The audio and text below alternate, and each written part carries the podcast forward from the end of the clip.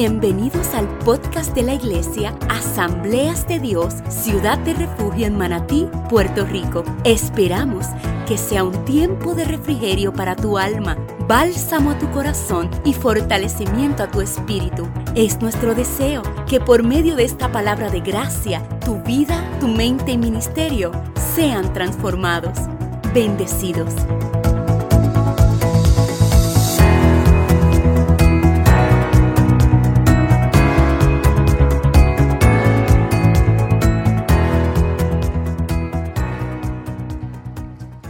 Éxodo 34, del 27 en adelante, dice, y Jehová dijo a Moisés, escribe tú estas palabras, porque conforme a estas palabras he hecho pacto contigo y con Israel. Y él estuvo allí con Jehová 40 días y 40 noches, no comió pan ni bebió agua. Y escribió en las tablas las palabras del pacto, los diez mandamientos. Y aconteció que descendió Moisés del monte Sinaí con las dos tablas del testimonio en su mano al descender del monte, no sabía Moisés que la piel de su rostro resplandecía. Después que hubo hablado con Dios y Aarón y todos los hijos de Israel miraron a Moisés y aquí la piel de su rostro era resplandeciente y tuvieron miedo de acercarse a él. Entonces Moisés los llamó y Aarón y todos los príncipes de la congregación volvieron a él y Moisés les habló. Después se acercaron todos los hijos de Israel, a los cuales mandó todo lo que Jehová le había dicho en el monte Sinaí. Y cuando acabó Moisés de hablar con ellos, puso un velo sobre su rostro. Cuando venía Moisés delante de Jehová para hablar con él, se quitaba el velo hasta que salía. Y saliendo decía a los hijos de Israel lo que le era mandado.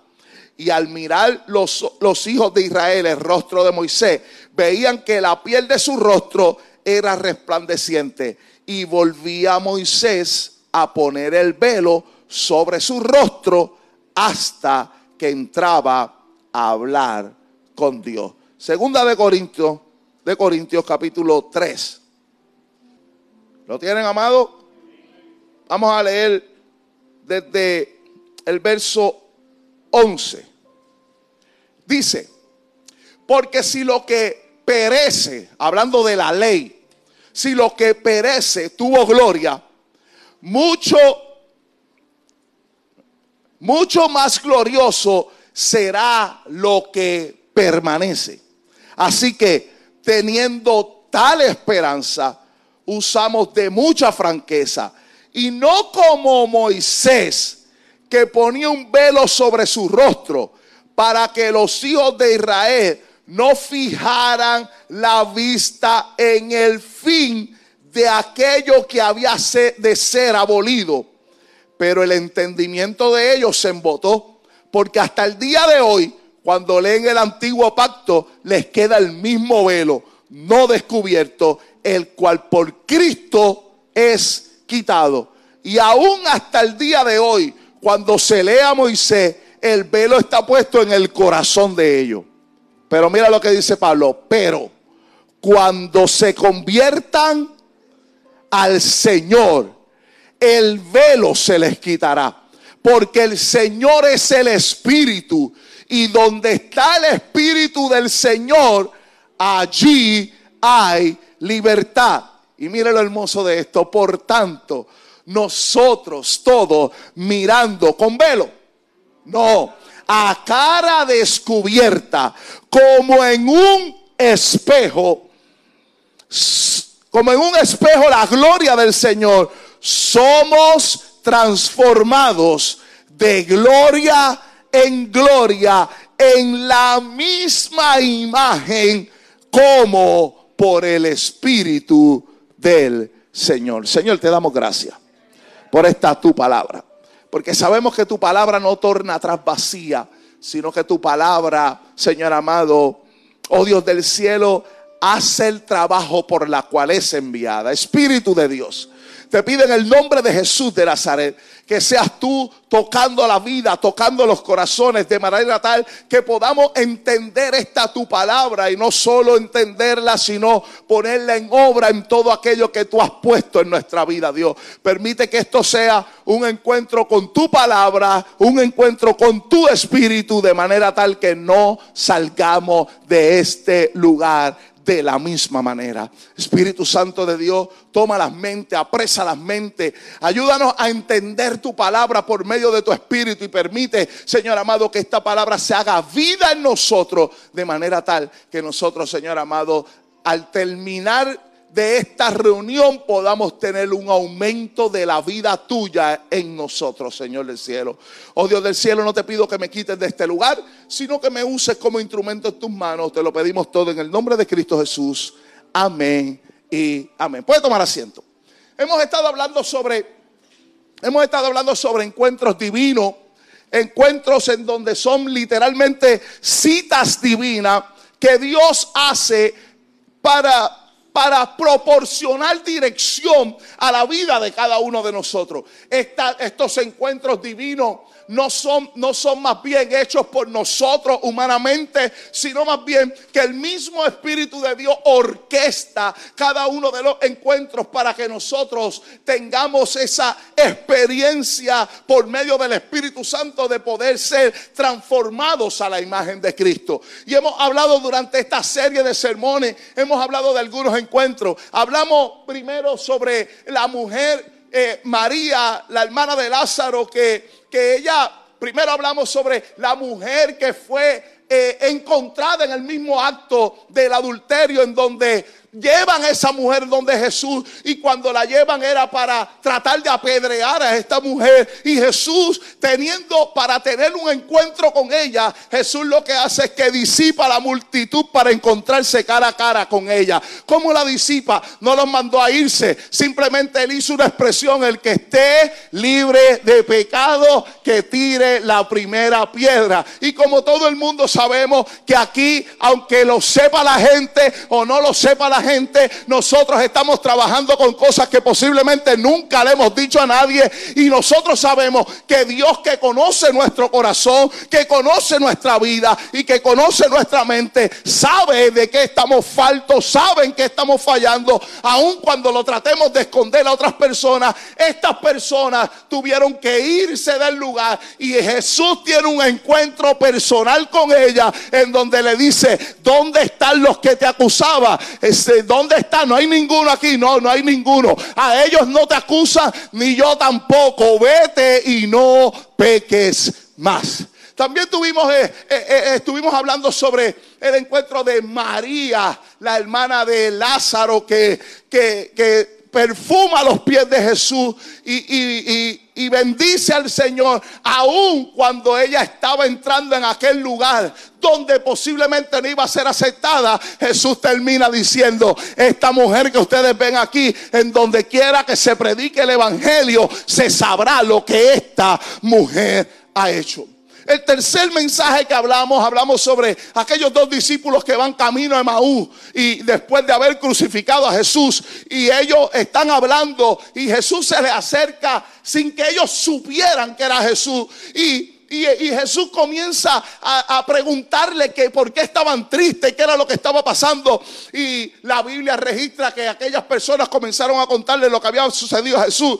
Y ellos, Jesús, sin, sin manifestarse donde ellos, Jesús dice, Ustedes no han entendido lo que la palabra dice y la Biblia dice que Jesús le enseñó la escritura de, todo el Antiguo Testamento, los profetas y Moisés, para revelarle por medio de la escritura quién él era. Así que podemos entender que aquel que tiene un encuentro con la palabra de Dios es alguien que tiene un encuentro con el Cristo verdadero. Porque el Cristo verdadero es el verbo y el verbo es la palabra. Y todo aquel que tiene un encuentro con la palabra de Dios tiene un verdadero encuentro con el Cristo de la gloria.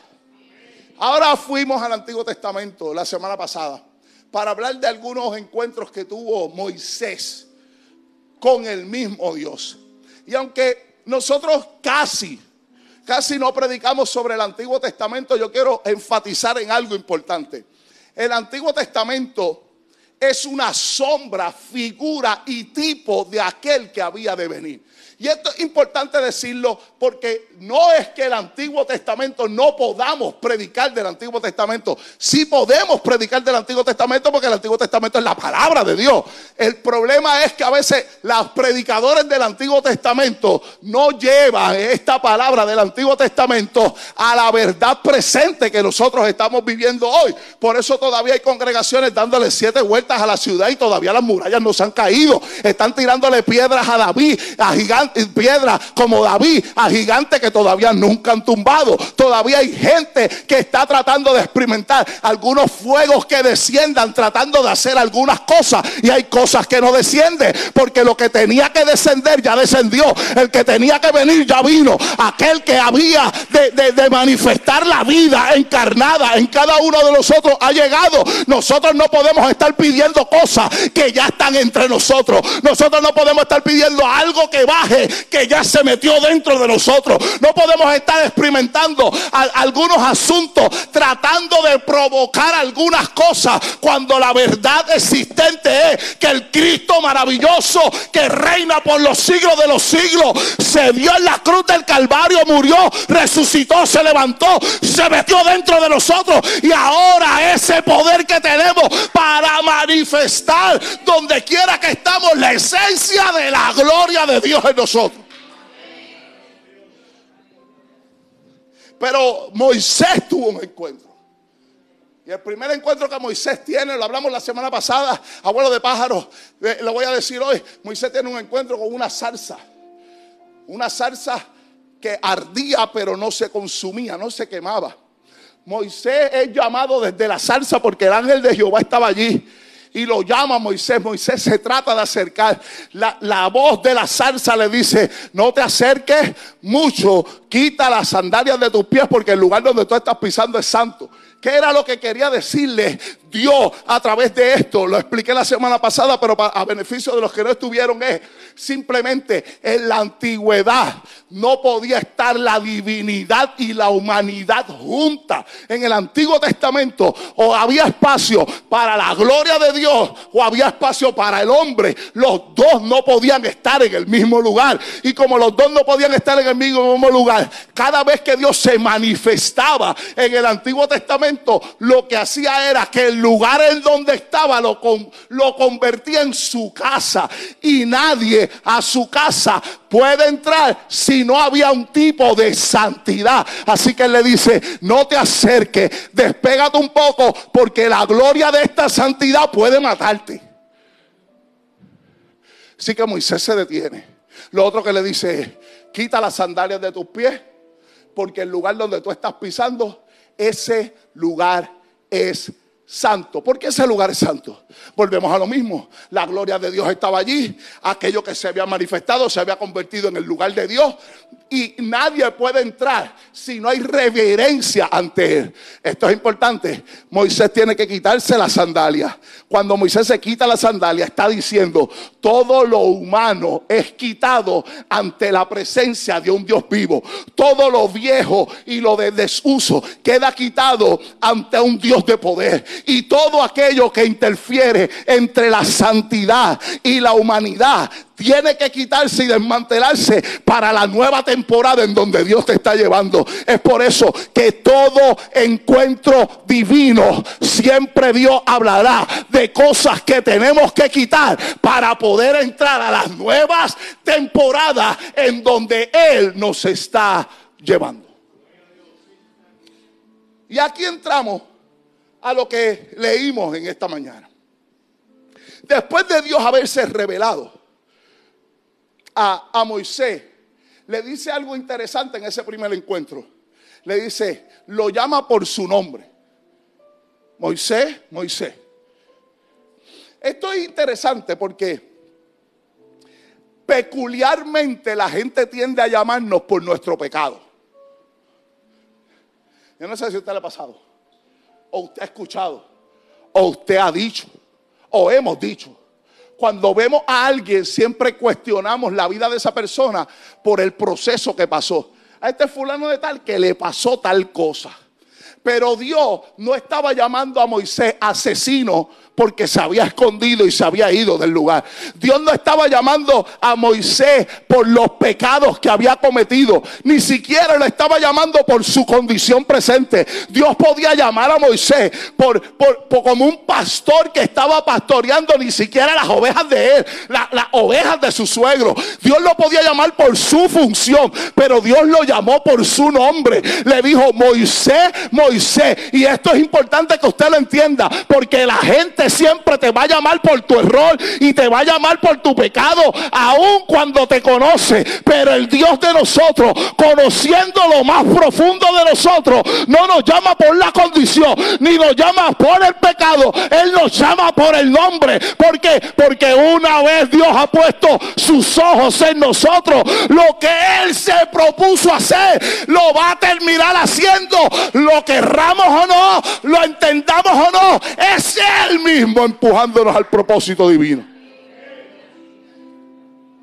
Lo llama por su nombre y le dice, yo soy el Dios de tu padre, Abraham. Isaac y Jacob. Tú sabes lo que estaba haciendo Dios con la vida de Moisés.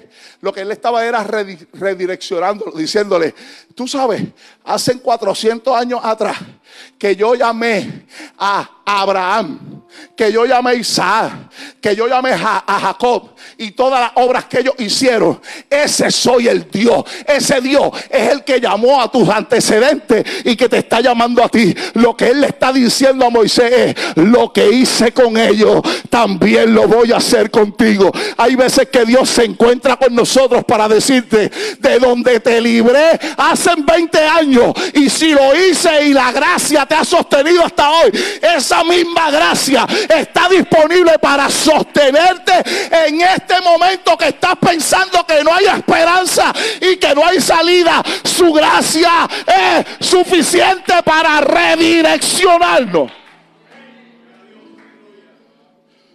Ahora, amado, esto es importante que lo entendamos. Que la situación que tenemos con los encuentros con Dios es que nosotros tenemos que tener encuentros con Dios con un corazón descubierto, con una mente descubierta y con una cara descubierta para poder ser transformado. Voy a repetirlo otra vez, por si fue que me turbé y lo dije en inglés y no me entendieron. Los encuentros con Dios hay que tenerlo con un corazón descubierto, con una mente descubierta y con cara descubierta para poder ser transformado. Hay un montón de gente que tiene encuentros con Dios, pero con una mente cerrada. Hay gente que tiene encuentros con Dios, pero con el corazón cerrado. Hay gente que tiene encuentros con Dios, pero su cara está con el velo. Amado, hasta que nosotros no nos quitemos, no nos descubramos, no nos mostremos tal y como somos, nosotros no vamos a poder ser transformados. Porque a veces vamos a encuentros con Dios que Dios tiene para nosotros, pero le ponemos nosotros los requisitos a Él para que Él haga como yo quiero. Y Dios está diciendo, no, papito, yo no organizo encuentros para que se haga lo que tú quieres. Yo organizo encuentros para hacer como yo quiero, donde yo quiero, cuando yo quiero, para redireccionarnos hacia donde Él quiere. Esos son los encuentros que tenemos que le decimos, toca todo menos eso. Yo sé que usted estaba ahí porque yo estaba ahí. No, Dios, te entrego, te entrego todo mi ser. Excepto, si tú le pones un excepto a Dios, no está entregando todo. Hay gente, toca todo menos mi finanza. Y amado, ¿usted sabe cuándo a veces Dios toca la finanza de nosotros? Cuando las finanzas de nosotros se convierten en el Dios de nosotros. que nosotros públicamente no lo decimos, pero dentro de nosotros tenemos una garantía, una certeza por eso que nosotros tenemos, que eso no nos lo quita nadie y nosotros decimos, y qué bien estamos, Dios toca todo lo que tú quieras menos eso. Y ahí es donde Dios dice, lo que tú quieres que yo no toque es lo que yo voy a tocar. Yo no sé cuántos de ustedes han estado en, en haberlo tenido todo y de momento no tienen nada.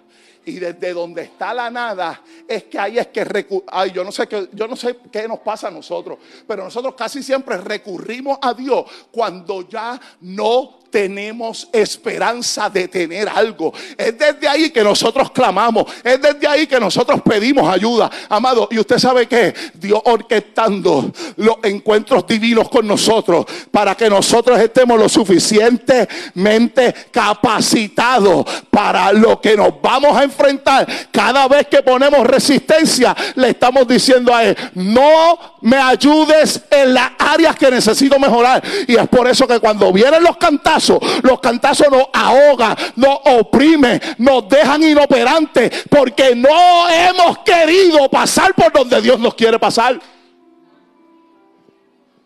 Ningún proceso de Dios predeterminado por Él tendrá la intención de matarte.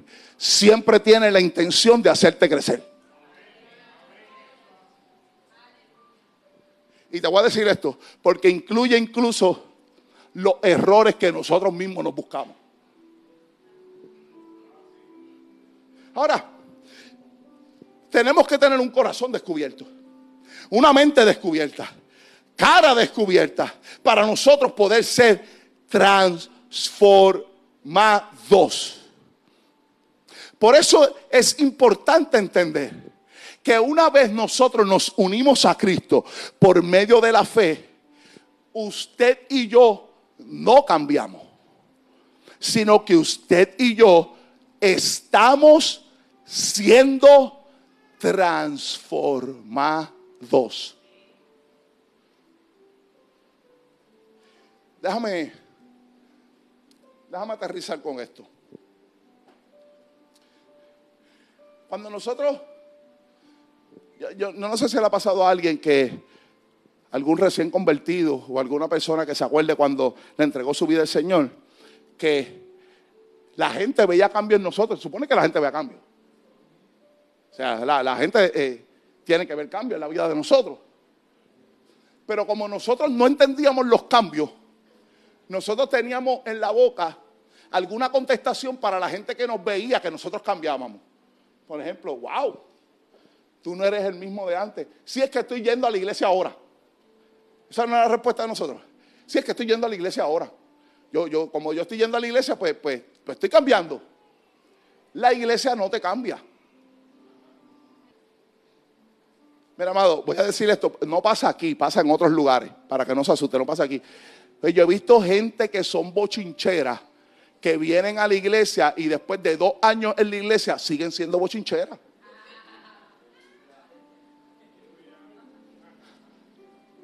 La iglesia no los cambia. Entonces, constantemente nosotros estamos diciendo, sí, porque ahora estoy visitando un lugar, ahora estoy yendo a un lugar, ahora escucho la palabra de Dios. Y claro que la palabra de Dios va a ocasionar cambio en nosotros, de nuestra manera de pensar, en nuestra manera de vivir, en nuestra conducta diaria. Pero Dios, por medio de su Hijo y de su Espíritu, no quiere que tú y yo cambiemos. Él quiere que nosotros seamos transformados a la imagen del Hijo. La transformación, aunque incluye cambio, no es los cambios, lo que te hacen diferente, es la transformación por medio del Espíritu en nosotros. Déjame explicarte esto de manera más, más, más, más fácil de entender. El cambio que nosotros damos, que la gente ve en nosotros, es la evidencia de que usted y yo estamos siendo transformados. Sea, la evidencia es lo que nosotros manifestamos como cambio, pero eso nunca será la obra del que nos llamó, porque Dios no nos está cambiando ni cambia cosas, Dios está transformando gente. Y déjame ver si me explico, porque, porque a lo mejor dando el ejemplo usted va a poder entenderlo mejor. Moisés de asesino pasó a ser un libertador, transformación.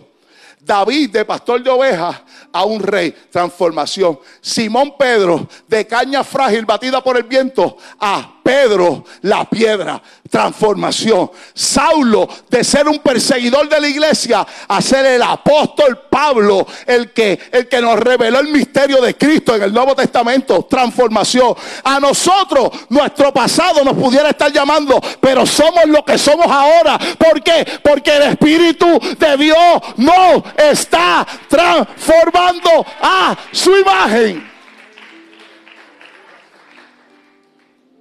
Por eso la gente siempre te va a ver y va, wow, tú no eres el mismo de antes. Algunos de nosotros ni nos vestimos como nos vestíamos antes. No, no, porque tenemos que representar. Me puse el lazo hoy. Tenemos que representar. Soy el pastor, tengo que venir el lazo.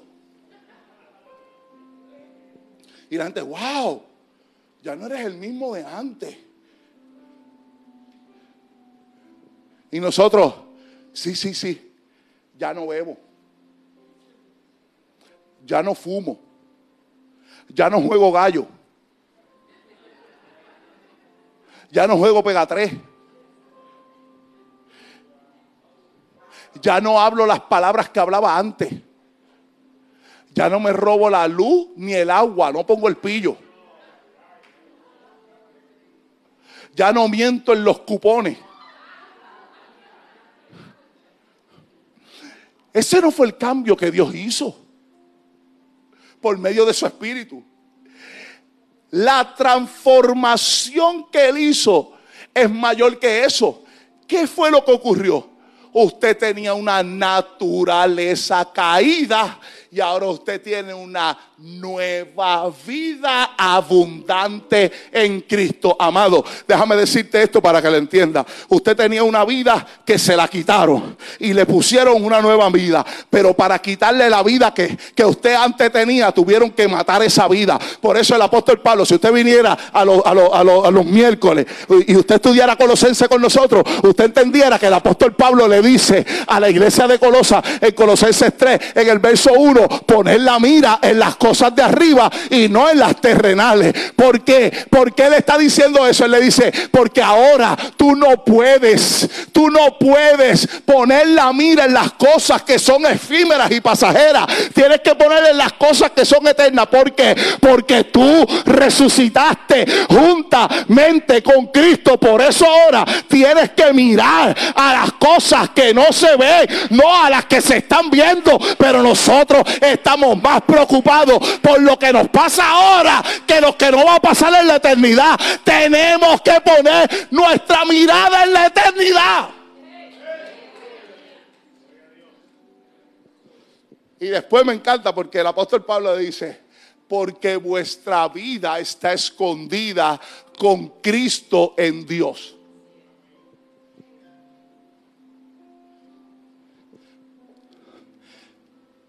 Lo voy a explicar como lo expliqué el miércoles. No debería explicártelo porque no viniste, pero te lo voy a explicar.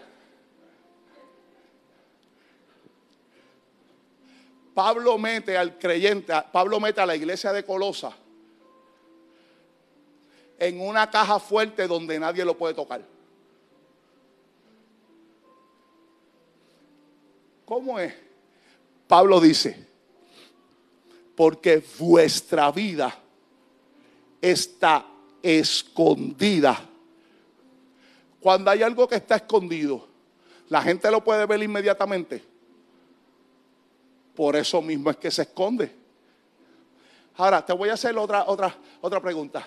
¿Usted esconde cualquier cosa que no tenga valor? ¿Para qué? Si lo que no tiene valor ni sentimental ni, ni monetario para usted, usted no tiene que esconderlo. ¿Qué es lo que usted esconde? Todo lo que para usted tiene valor. Y Pablo está diciendo, tú que eres tan valioso que moriste y resucitaste con Cristo, Él te está escondiendo. Te está escondiendo para que no te vean. Cuando tus enemigos tratan de, tratan de ir a destruirte y de buscarte, con quien chocan es con Dios. Si nosotros entendiéramos esto, lloraríamos menos en Facebook. Ay, que los que me están haciendo la guerra. Ay, que los que me han hablado de mí. Ay, tú, esto es para ti que estás persiguiendo mi página. Mira, la gente no te está viendo. Está viendo a Dios en ti. Deja de llorar por las redes sociales y dale gracias a Dios que te escondió en una, eh, mira, amado, Él te escondió en una doble cubierta. Porque el apóstol Pablo dice, tú eres tan valioso que tú estás escondido en Cristo, eh, con, con Cristo en Dios. Está diciendo, te cerraron en Cristo y en Cristo en Dios. Y para poder tocarte a ti, tienen que tocar a Dios, tienen que tocar a Cristo antes de poder hacerte daño.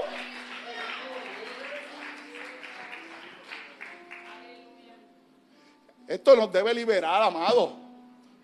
E, esta verdad debe meterse dentro de nosotros de manera tal que nosotros digamos, déjame de estar llorando ya por las cosas que la gente está diciendo de mí, si la mayoría de las indirectas que tira la gente ni siquiera es para ti.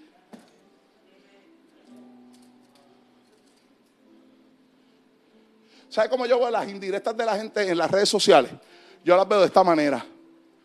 Como el chavo tratando de darle a Kiko y terminaba dándole al señor Barriga intencionalmente para darle a uno y terminaba dándole al otro. Y las indirectas son, ni siquiera para ti, pero tú te metes como el señor Barriga, dámela a mí. Olvídate de lo que están escribiendo y diciendo. Olvídate de lo que estás. Tú estás escondido con Cristo en Dios. No hay manera que te puedan destruir. Así que ese encuentro que nosotros hemos tenido con el Cristo maravilloso, lo que ha hecho es que nos ha trasladado. Amado, déjame decirte esto. Para nosotros poder tener una vida con Cristo, primero tiene que haber una muerte. Lo que hay entre tu vida pasada y tu vida actual no es una mejoría, lo que hay es una tumba. Lo que hay entre tu vida pasada y lo que eres hoy en Cristo no es que, ay, ahora soy mejor que antes. No, lo que hay entre medio es una tumba. ¿Por qué? Porque tú tienes que morir a tu vida pasada para poder vivir una vida abundante en Cristo Jesús. Esto como que de morir a la gente no le gusta. Te voy a decir qué es lo que pasa. ¿Qué es lo que pasa cuando tú no mueres a tu vida pasada? Cuando tú no mueres a tu vida pasada, lo que le pasa a, a muchos creyentes es que ellos lo que hacen es darle vacaciones a su vida pasada. Nunca es lo mismo morir a tener vacaciones. Porque entonces e, estas son la gente que cada vez que le pasa algo en su vida, ellos lo primero que dicen, este no conoce quién yo era antes. Si este llega a saber quién yo era antes, no estuviera haciéndome lo que yo estoy haciendo. Y usted lo que está haciendo es, hey, Sal de tus vacaciones. Ven acá un momentito. Déjame vestirme de ti. Hay algunos de nosotros que le hemos dicho, Señor, dame cinco minutos. ¿Hay algún testimonio? Señor, no vengas ahora, dame cinco, dame cinco minutos para arreglar esto y después me arreglo. Entonces nosotros estamos constantemente apelando al viejo hombre. En vez de nosotros hacernos entender que ahora tú tienes más recursos de los que tenía antes. ¿Por qué? Porque ahora en ti habita el Cristo de la gloria y el Espíritu de Dios, que es aquel que nos redalguye. Y ese Espíritu de Dios es el que nos da la fuerza para cuando queremos hacer algo, hacerlo. Y tú mismo te preguntas, ¿y por qué rayo yo no contesté como debería contestar? Porque ahora te está habitando el Cristo de la gloria y todas las cosas las ha hecho nuevas.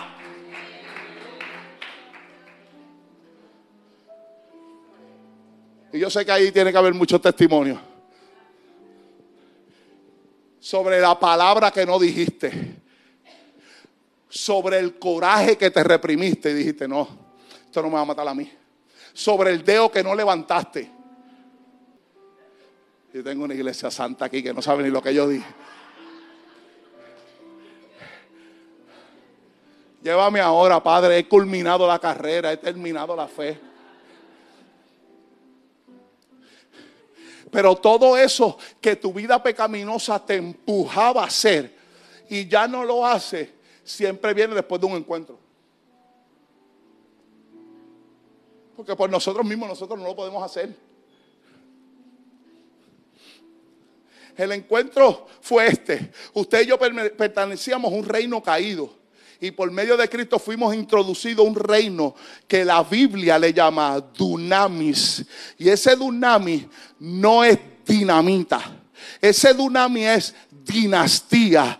Y una nueva dinastía no es que usted pertenece a un reino mejor, sino que usted y yo pertenecemos a un reino mayor. No menor no mejor. Es un reino mayor. ¿Qué es ese reino mayor? Un reino que nunca había existido, pero ahora por medio de Cristo es implantado en la vida de nosotros. Y ahora, no importa nuestra condición, nos da una posición. Y esto usted y yo deberíamos entenderlo porque esto yo lo he dicho muchísimas veces. Nunca es lo mismo tu condición que tu posición. Porque tu condición es lo que tú estás viviendo hoy. Pero tu posición es lo en donde tú estás, aunque no lo estés viendo hoy. Este es el ejemplo que más a mí me gusta, el ejemplo que más a mí me gusta dar. ¿Qué era, quién era David antes de ser llamado a rey? Y la gente, es lo que usted va a contestar, que la gente todos dice, pastor de ovejas. No, David era rey antes de ser llamado rey. Ah, pero el pastoreaba ovejas. Esa era su condición. Ese era su trabajo, pero esa no era su posición. Ya Dios desde el Antiguo Testamento había dicho, yo voy a tener un reino que será perpetuo. ¿Por qué Cristo nace del linaje de David? Cristo nace del linaje de David porque él le había prometido a David que él, él, su casa iba a reinar por siempre. Así que para cumplir lo que él le había prometido, tiene que nacer del linaje de David para poder ser establecido y que nadie pueda quitar el reino de él. Por eso cada vez que la gente, los ciegos, la gente veía a Jesús que le decía, Jesús, hijo de David, ten misericordia de mí ese hijo de David era el Cristo que iba a resucitar e iba a establecer su reino por los siglos de los siglos. En palabras simples, tú no eres lo que estás viviendo hoy, tú eres lo que Dios dijo que tú eres. Ay, pastor, ¿y qué es eso? Real sacerdocio, nación santa, pueblo adquirido por él, para anunciar las virtudes de aquel que nos llamó de las tinieblas a su luz admirable. ¿Quién tú eres? Hijo, y si hijo, coheredero y heredero, junta, vete con Cristo. Estás pelado hoy, pero tienes herencia en Cristo Jesús. La dinastía es ¿Usted sabía que usted era esclavo?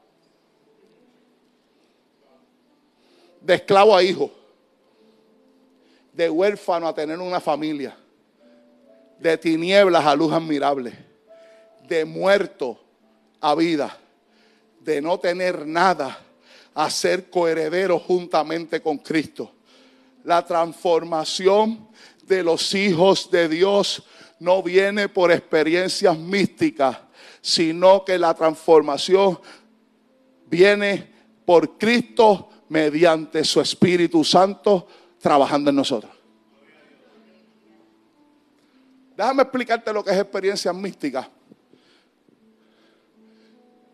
Si, si hubiese venido también a, ya, lo, ya, lo, supiera, pero para aquellos que, que no, no han podido llegar.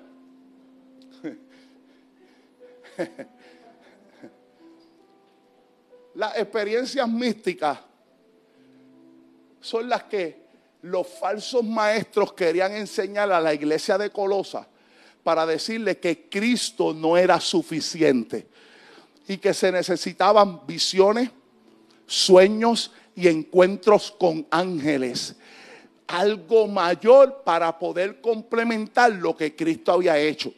Pero Pablo escribiendo en, en, el segundo capítulo de Colosenses, en el verso Dios, le dice, no, ustedes no necesitan ninguna otra cosa porque ustedes al unirse a Cristo por medio de la fe están completos en Cristo. Y estar completo en Cristo implica que Cristo lo llenó todo, que Cristo lo hizo todo y que Cristo lo complementó todo en nosotros. Yo no necesito buscar cosas externas cuando en Cristo ya yo lo tengo.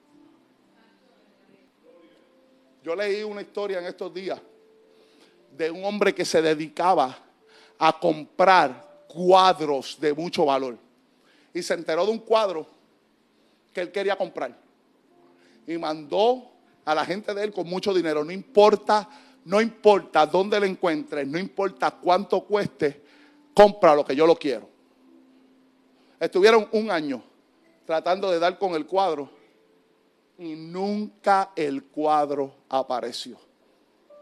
Para descubrir que después de un año que él, te, él mismo, hacía más de 10 años, había comprado ese mismo cuadro y lo tenía en la parte de abajo en el almacén. Estaba buscando algo que ya tenía. El mayor problema de los creyentes hasta el día de hoy es que se pasan buscando cosas, algo, experiencia, algo que satisfaga lo que yo estoy necesitando, pero lo que no entienden es que ya lo tienen todo en Cristo Jesús. Usted no necesita buscar experiencias místicas, usted necesita una mayor comprensión de quiénes somos en Cristo Jesús. Por eso, usted verá, amado, que hay congregaciones que constantemente están promoviendo las experiencias místicas. Mira, amado, hay lugares, si el moño no voló en la iglesia, Dios no hizo nada. ¿Sí o no? Somos capaces de decir, yo estuve ahí, yo también, yo también dije, yo también pequé de eso. Hoy el culto estuvo como mongo. Mongo estaba yo. No hay ningún lugar en donde los hijos de Dios como piedras vivas se reúnan y haya algo que no pase. Lo que pasa es que nosotros estamos impuestos a brincar, a sudar, a gritar, a danzar, a hablar lengua, a tocar, a brincar por encima de los bancos y pretendemos que los gritos de nosotros son lo que hacen que la emoción del momento esté cool y esté buena, amado. Esas cosas, ni los gritos cambian, ni, ni, ni, brincar transforma. Lo único que nos puede transformar a nosotros, a la imagen del Hijo, es la palabra de Dios sembrada en el corazón de nosotros. Si al fin de cuentas estuvimos en un lugar que estuvimos una hora y media brincando, pero la palabra no, no, no nos hizo efecto a nosotros, no hicimos nada. La palabra de Dios tiene la capacidad de cambiar nuestra mente, cambiar nuestro intelecto, fomentar la imagen del Hijo en nosotros, de manera tal que podamos tener una mayor comprensión de lo que somos en Cristo y poder andar a la altura de la vida que tenemos. Usted ve congregaciones que la gente brinca, grita, se despeina. Señor, reprenda el diablo salen emocionadas, pero no transformadas. Pastor, ¿cuál es la evidencia de la transformación? La evidencia de la transformación es que todos los servicios que usted se encuentra con sus hermanos como piedra viva para ser edificados, y hay una palabra que se imparte a nuestro espíritu, eso tiene que ocasionar en nosotros cosas de las que nosotros nos tengamos que desprender. Si usted sale de los servicios en donde se predica a Cristo diciendo, chacho, yo estoy bien, todo lo que dijo el pastor, yo lo hago, usted no está siendo transformado. Porque hay veces que nosotros, mira, amado, nosotros somos bien creativos. Porque hay veces que nosotros terminamos de escuchar un sermón y nosotros no ponemos la cinta de primer, segundo, tercer lugar, nosotros mismos no las ponemos. Como quien dice, no, yo estoy, no estoy tan bien, pero estoy, segundo lugar llego. Lo que deberíamos ponernos una cinta de sigue transformándome a la imagen tuya. Porque lo que se supone es que cada palabra que nosotros recibimos, nosotros terminamos diciendo, Señor, esto lo tengo que arreglar. Y tengo que trabajar en esto. Y tengo que hacer aquello. Y tengo que... Y el Espíritu mismo que te está transformando te va a decir, no lo haga. Eh, escuchaste la palabra del domingo. Escuchaste esto que se te está revelando. No lo haga. Soy yo transformándote. Te estoy abriendo nuevo espacio para nuevas cosas Amados, no podemos entrar a nuevas temporadas si no nos despojamos de cosas que no necesitamos para ella. Usted ve literal en el espíritu, en el espíritu, usted, usted ve a gente con con en verano. La gente lo ve y dice, pero ¿y el charro este? ¿Cómo está? Pero ¿cómo está? Porque la gente le gusta entrar a, la gente lo que quiere es entrar a las temporadas, no le importa con lo que tenga. Van más pesados, van fuera de temporada, la gente lo que quiere es entrar a nueva temporada. Tú puedes entrar a una nueva temporada sin despojarte de cosas de las cosas viejas, no vas a poder hacer nada. Porque le dije a usted que para tener una transformación necesitamos tener la mente descubierta, el corazón descubierto y la cara descubierta. Así que nosotros necesitamos despojarnos de cosas para que el Espíritu de Dios nos dé lo que necesitamos para esa temporada. Pero siempre queremos depender de nosotros. Nosotros no nos despojamos, pero no es porque no querramos despojarnos.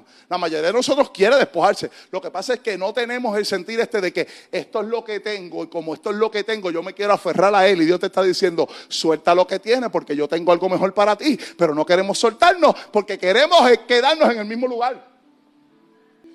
Déjame explicarte esto.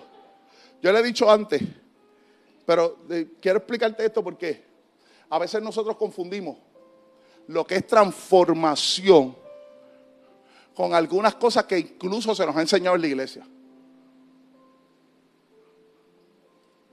¿Qué es, pastor?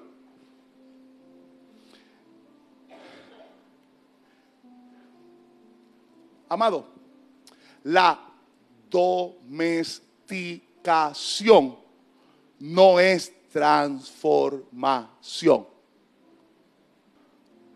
Voy a repetírtelo la domesticación no es transformación.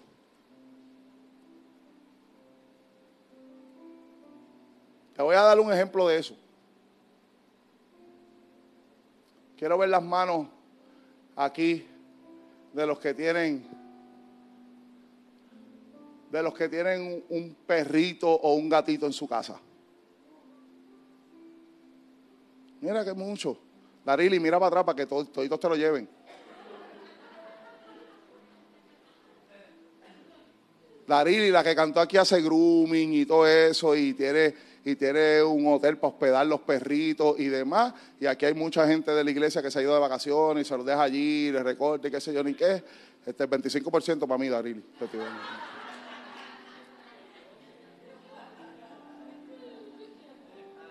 Promocionando esta, este, por, Facebook Live y todo. No compramos unos tenis que salen en diciembre. ¿Qué usted hizo con el perrito que usted tiene en su casa adentro? ¿Le cambió la vida de un perro a un ser humano? Usted le dejó la vida del animal. Pero ¿qué usted hizo? Lo domesticó. Y domesticarlo es que usted tuvo que enseñarle al perrito. ¡Pum, pum! Aquí no se hace eso. Con un periódico. ¿Verdad? Aquí no se hace eso. Es afuera y le abrió la puerta y le hacía. Aquí es que tú haces esto. Pero las primeras dos semanas que hace el perrito en el mismo sitio y usted tenía que volver con, con, el esto. ¡Pum, pum! y le daba. Y cada vez que usted le veía cara estreñida al pejo, usted le enseñaba el periódico y ahora él hacía así para ir para afuera. Y ahora hay algunos tan inteligentes que ellos mismos están dándole a la puerta para que tú lo saques porque dice, no puedo hacer esto aquí porque va a llegar el periódico. Usted domesticó al perro. Pero el día que el perro se le enferme, va a ser la 2, la 3, la 4 y la 5 en donde le dé la gana. ¿Por qué? Porque usted no le cambió la vida. Usted lo domesticó. Y cuando él no puede controlar algo que es domesticado, va a volver a su propia esencia. Usted puede buscar mañana una, una, usted puede si quiere ir a mañana a buscar una serpiente y llevarla a su casa y darle comida todos los días y tenerla en aire acondicionado y servirla. El día que menos usted se espere, usted entra a darle comida y la serpiente lo va a morder. ¿Por qué? Charlatana, después de darte comida tanto tiempo. No le cambiaste la vida, la domesticaste, sigue teniendo la misma naturaleza. a nosotros no nos domesticaron, a nosotros nos dieron una nueva vida.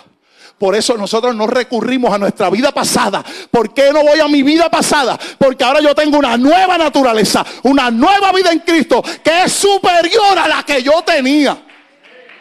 Claro, amado, déjeme explicarle esto. Claro, mientras estemos desde este lado de la eternidad, estamos en un mundo caído. ¿Qué significa eso? Que estamos en un mundo de pecado, en donde todavía los residuos del pecado que quedan en nosotros nos van a hacer fallar algunas veces. Pero hay una conciencia del Espíritu en nosotros. Cuando usted falla, el Espíritu mismo le dice a usted, eso no lo debiste decir, eso no lo debiste hacer, debes arrepentirte. Tú estás domesticado. No, la nueva naturaleza que ha sido impuesta en ti te está diciendo, camina según la vida que tiene. Me encanta porque cuando vino Billy Graham aquí a Puerto Rico, en una de sus predicaciones, él usó esto que voy a decir. Él usó esta ilustración. Usted puede comprarse un celdito, bañar al celdito, perfumar el celdito, ponerle un lazo al celdito. Y cuando usted abra la puerta, él va a ir a revolcarse en el fango nuevamente porque esa es su naturaleza. Pero aquellos que hemos venido a Cristo, no volvemos al fango, porque la Biblia dice que Él nos sacó del pozo de la desesperación, del lodo cenagoso, puso nuestros pies sobre peña, Él enderezó nuestros pasos, puso luego en nuestra boca cántico nuevo. Amado, usted y yo estamos caminando sobre lugares en donde ni siquiera deberíamos caminar, porque su gracia es la que nos ha puesto ahí. Ahora tenemos que caminar a la altura de lo que nosotros hemos recibido en Cristo Jesús. No volver atrás a mi vida pecaminosa. Tenemos que avanzar en la vida que tenemos en Cristo. Un encuentro que transforma. Lo segundo que no es transformación es reprimir, no es transformar. Hay alguna gente, incluso eh, personal de, ayuda a la conducta humana que nos dice, dicen constantemente, tenemos que reprimir, tenemos que rechazar nuestros pensamientos, tratar de desviar nuestros pensamientos, nuestras emociones. Aquello que nosotros creemos que no nos conviene, tenemos que reprimirlo, rechazarlo, como poner una barrera. No, esto, esto no, no puedo pensar en esto, no puedo pensar en lo otro. la mente es una máquina. La mente es una máquina. Yo no sé si usted sabía. Te voy a dar detalle y no soy neurocirujano. El cerebro tiene más de 3 mil trillones de conexiones. Toda una máquina. Esto que está aquí es más poderoso que la la laptop que tú tienes en tu trabajo. Diseñada por Dios. desde acá arriba es que está mandando los comandos para que yo esté hablando, para que yo esté caminando y para que yo me esté dando aquí. Es desde acá arriba. Por eso el, énfasis del apóstol Pablo siempre de cuidar nuestros pensamientos, de cuidar nuestra mente, de ser transformado por medio de ella. Reprimir no es, porque la mente está en constante pensamiento. No podemos reprimir pensamiento, pero podemos hacer algo que el apóstol Pablo dice con relación a esto que estamos, en la nueva naturaleza que estamos. El apóstol Pablo dice en Filipenses 4:8, por lo demás, hermanos, todo lo que es verdadero, todo lo que es honesto, todo lo que es justo, todo lo que es puro, todo lo que es amable, todo lo que es de buen nombre, si hay virtud alguna, si hay algo digno de alabanza, en esto pensar. El apóstol Pablo no está diciendo, reprímete de pensamiento. No, no. Según la naturaleza que tú tienes, ahora las cosas buenas tienen que venir a la mente tuya. Piensa en eso que es bueno. ¿Por qué? Porque estamos siendo transformados. Lo tercero que no es transformación. Transformación no es educación. La educación es transmitirle a otros determinados conocimientos y patrones para el comportamiento. Enseñarle a la gente, según la información que tenemos, todo lo que ellos deben hacer con relación a su conducta humana. Pero usted sabe lo que es la transformación en nosotros, lo que Dios está haciendo en nosotros, transformándonos. Dios también nos ha dado una maestra para que nos enseñe y un maestro para que nos eduque. ¿Sabes quién es la maestra de nosotros? La gracia de Dios es la maestra que nos está enseñando cómo nosotros debemos vivir la vida del Espíritu. Pastor, ¿cómo que la gracia es la maestra? Mira cómo lo dice Tito, capítulo 2 verso 11. Porque la gracia de Dios se ha manifestado para la salvación de todos los hombres. Y nos enseña. ¿Qué hace la gracia de Dios? Nos enseña. ¿Qué nos enseña? Nos enseña que debemos renunciar a la impiedad, a los deseos mundanos a vivir en esta época de manera sobria, justa, piadosa, mientras aguardamos la bendita esperanza y la gloriosa manifestación de nuestro gran Dios y Salvador Jesucristo, que se dio a sí mismo por nosotros para redimirnos de toda iniquidad y purificar así un pueblo propio celoso de buenas obras. ¿Qué hace la gracia? Enseñarnos. La gracia el problema es que la gente piensa que la gracia fue para salvarnos nada más. No, la gracia me salvó, claro, la gracia te salvó. Esa gracia te salvó. Sin la gracia no pudiéramos estar aquí. Esa gracia nos salvó. Pero ahora, después que nos salva esa gracia, ahora esa gracia nos enseña. ¿Qué nos enseña? Que cada vez que usted quiere recurrir al viejo hombre, le dice, no es para allá que va. No, no es para allá que va. ¿Y por qué no voy para allá? Porque la gracia nos enseña que debemos renunciar a la impiedad y a los deseos mundanos. ¿Usted sabe por qué a nosotros nos gustan tanto los deseos mundanos? Yo, yo hablaba el miércoles, y no voy a decir lo otro, pero yo hablaba el miércoles. Yo hablaba el miércoles y decía que, ¿por nosotros, hacía la pregunta de, ¿por qué nosotros nos gusta la carne le gusta pecar. Y no se haga el santo. Porque esto es como que. Yo, yo lo puse de esta manera. Eh, ¿Cuántos de nosotros en algún momento dado han dicho, voy a empezar dieta y es hoy? Y ese mismo día, hoy, después que usted, mira, amado, usted se comió un huevito sancochado por la mañana. Se comió una ensalada con una pechuga al mediodía se comió una, una manzana de merienda. Por la tarde usted se comió un salmoncito así que le hicieron con una ensalada de grano. Y usted dice, voy bien, primer día, voy bien. Y a las nueve de la noche le presentan un bizcocho de chocolate. Y entonces yo no sé si usted, yo no sé si esos son los mismos engendros del diablo que usan a esa gente. ¿Verdad? Que tiene que ser enviado por el mismo diablo. Porque, porque usted lleva un día completo resistiéndose, amado. Ah, Yo no sé para usted si es grande un día, para mí es grande un día. Y de momento te trae y tú, no, y usted la primera, no, no quiero. Pero cómete un cantito si eso no es nada.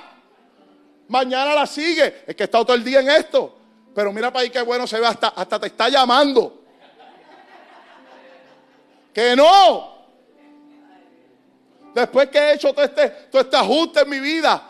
Chico, pero mira para ahí. Te, te- te tiran este último truco. Hasta se va a perder eso ahí. Y yo que soy tan bueno para que las cosas no se pierdan. Pues mi, mi mamá me enseñó, yo me imagino que la mamá de usted también le enseñó. Cómete eso porque hay un montón de niños en África que no están comiendo y todo eso. Y yo pues por eso me, recuer- me- me recuerdo de eso y digo pues, en beneficio de esos niños que no van a comer allá, pues, no van a comerme cantito ese yo. Al final usted se lo come, ¿por qué? Porque le gusta. ¿Usted sabe por qué la gente peca? La gente pega porque le gusta. Pastor, ¿por qué gusta? Porque el pecado es placentero. No diga. El pecado es placentero. El pecado es empujándote al aquí y a la hora. Lo que nosotros no le decimos a la gente es que el evangelio también es placentero. Y tiene un placer mayor que el pecado, porque el pecado es placentero en el hoy y en el ahora, pero el evangelio es placentero en el hoy y en la eternidad. Y hasta que nosotros no internalicemos en nuestra nueva naturaleza que lo que yo tengo es más placentero que el plato que me están presentando, voy a estar comiendo bizcocho y chocolate todas las noches. El hoy y el ahora. Y Dios te está diciendo, yo te estoy preparando para encuentros, para mejorarte, para transformarte hoy, para que seas efectivo en el futuro. Mira, déjame cerrar con esto. Termino, termino el domingo que viene. A las mujeres que lo escuchan por el podcast. Di este ejemplo y lo, yo di este ejemplo el miércoles. Lo digo, ¿no? Di este ejemplo el miércoles. Ven acá, Leo, tú me estás poniendo a mí un conteo regresivo ahí. Tú me estás poniendo un conteo regresivo ahí. Tú enviaste ese conteo regresivo. Iba a terminar antes, pero me voy a coger los ocho minutos. Así mismo lo dije el miércoles. ¿Cuántos de aquí tienen su, su teléfono celulares con, con la compañía T-Mobile? Yo voy a enviárselo a T-Mobile a ver si también me da un... des- un comprarme esos tenis en diciembre. Yo no sé si usted sabía que cada vez que usted va a hacer un cambio en T-Mobile por un teléfono nuevo, a usted le cobran 35 dólares de activación. Y allá Génesis desde atrás haciéndome mueca y dice, en claro no hacemos eso. Mi- mis dos hijas trabajan en claro. ¿Ustedes me van a dar algo si yo la promociono? Me va a promocionar, pero yo le promociono mucho. Yo nunca he recibido nada de ustedes, muchachos. ¿Ah? Que T-Mobile no tuvo señal en María, eso es cierto. Cuando único funcionó claro fue en María.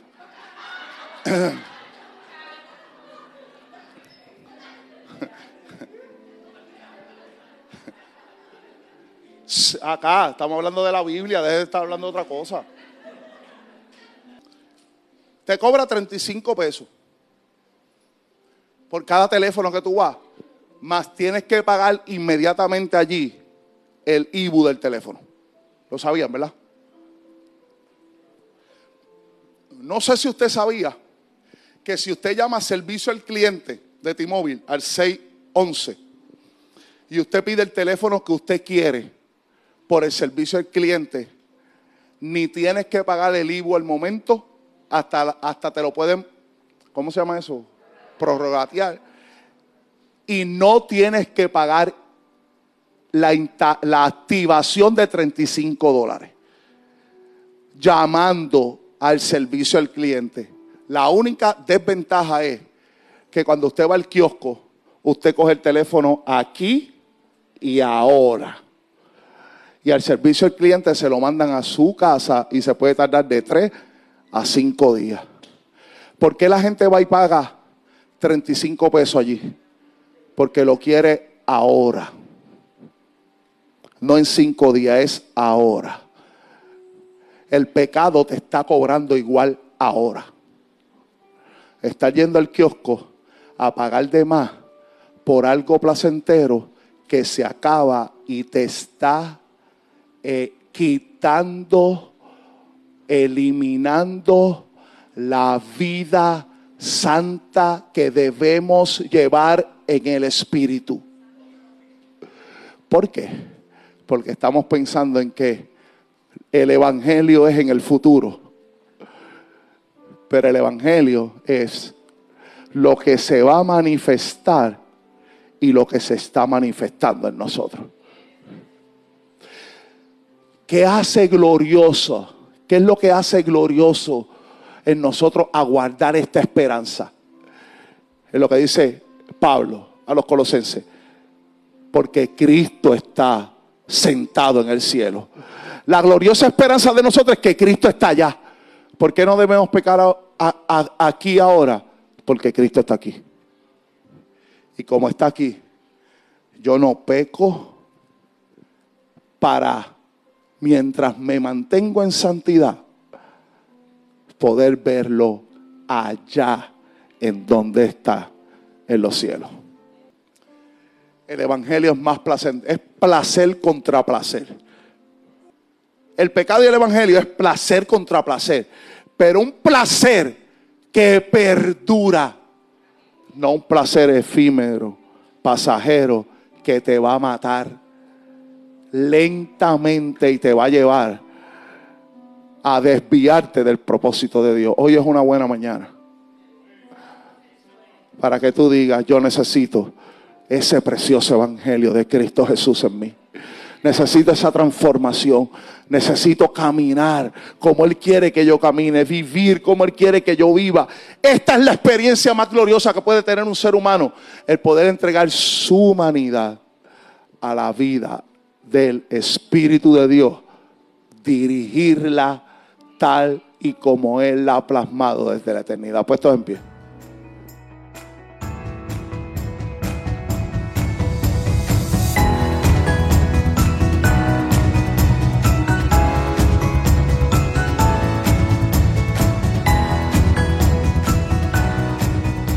Gracias por escucharnos.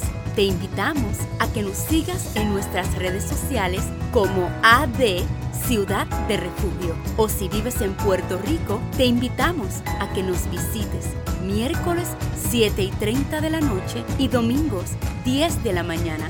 Bendecidos.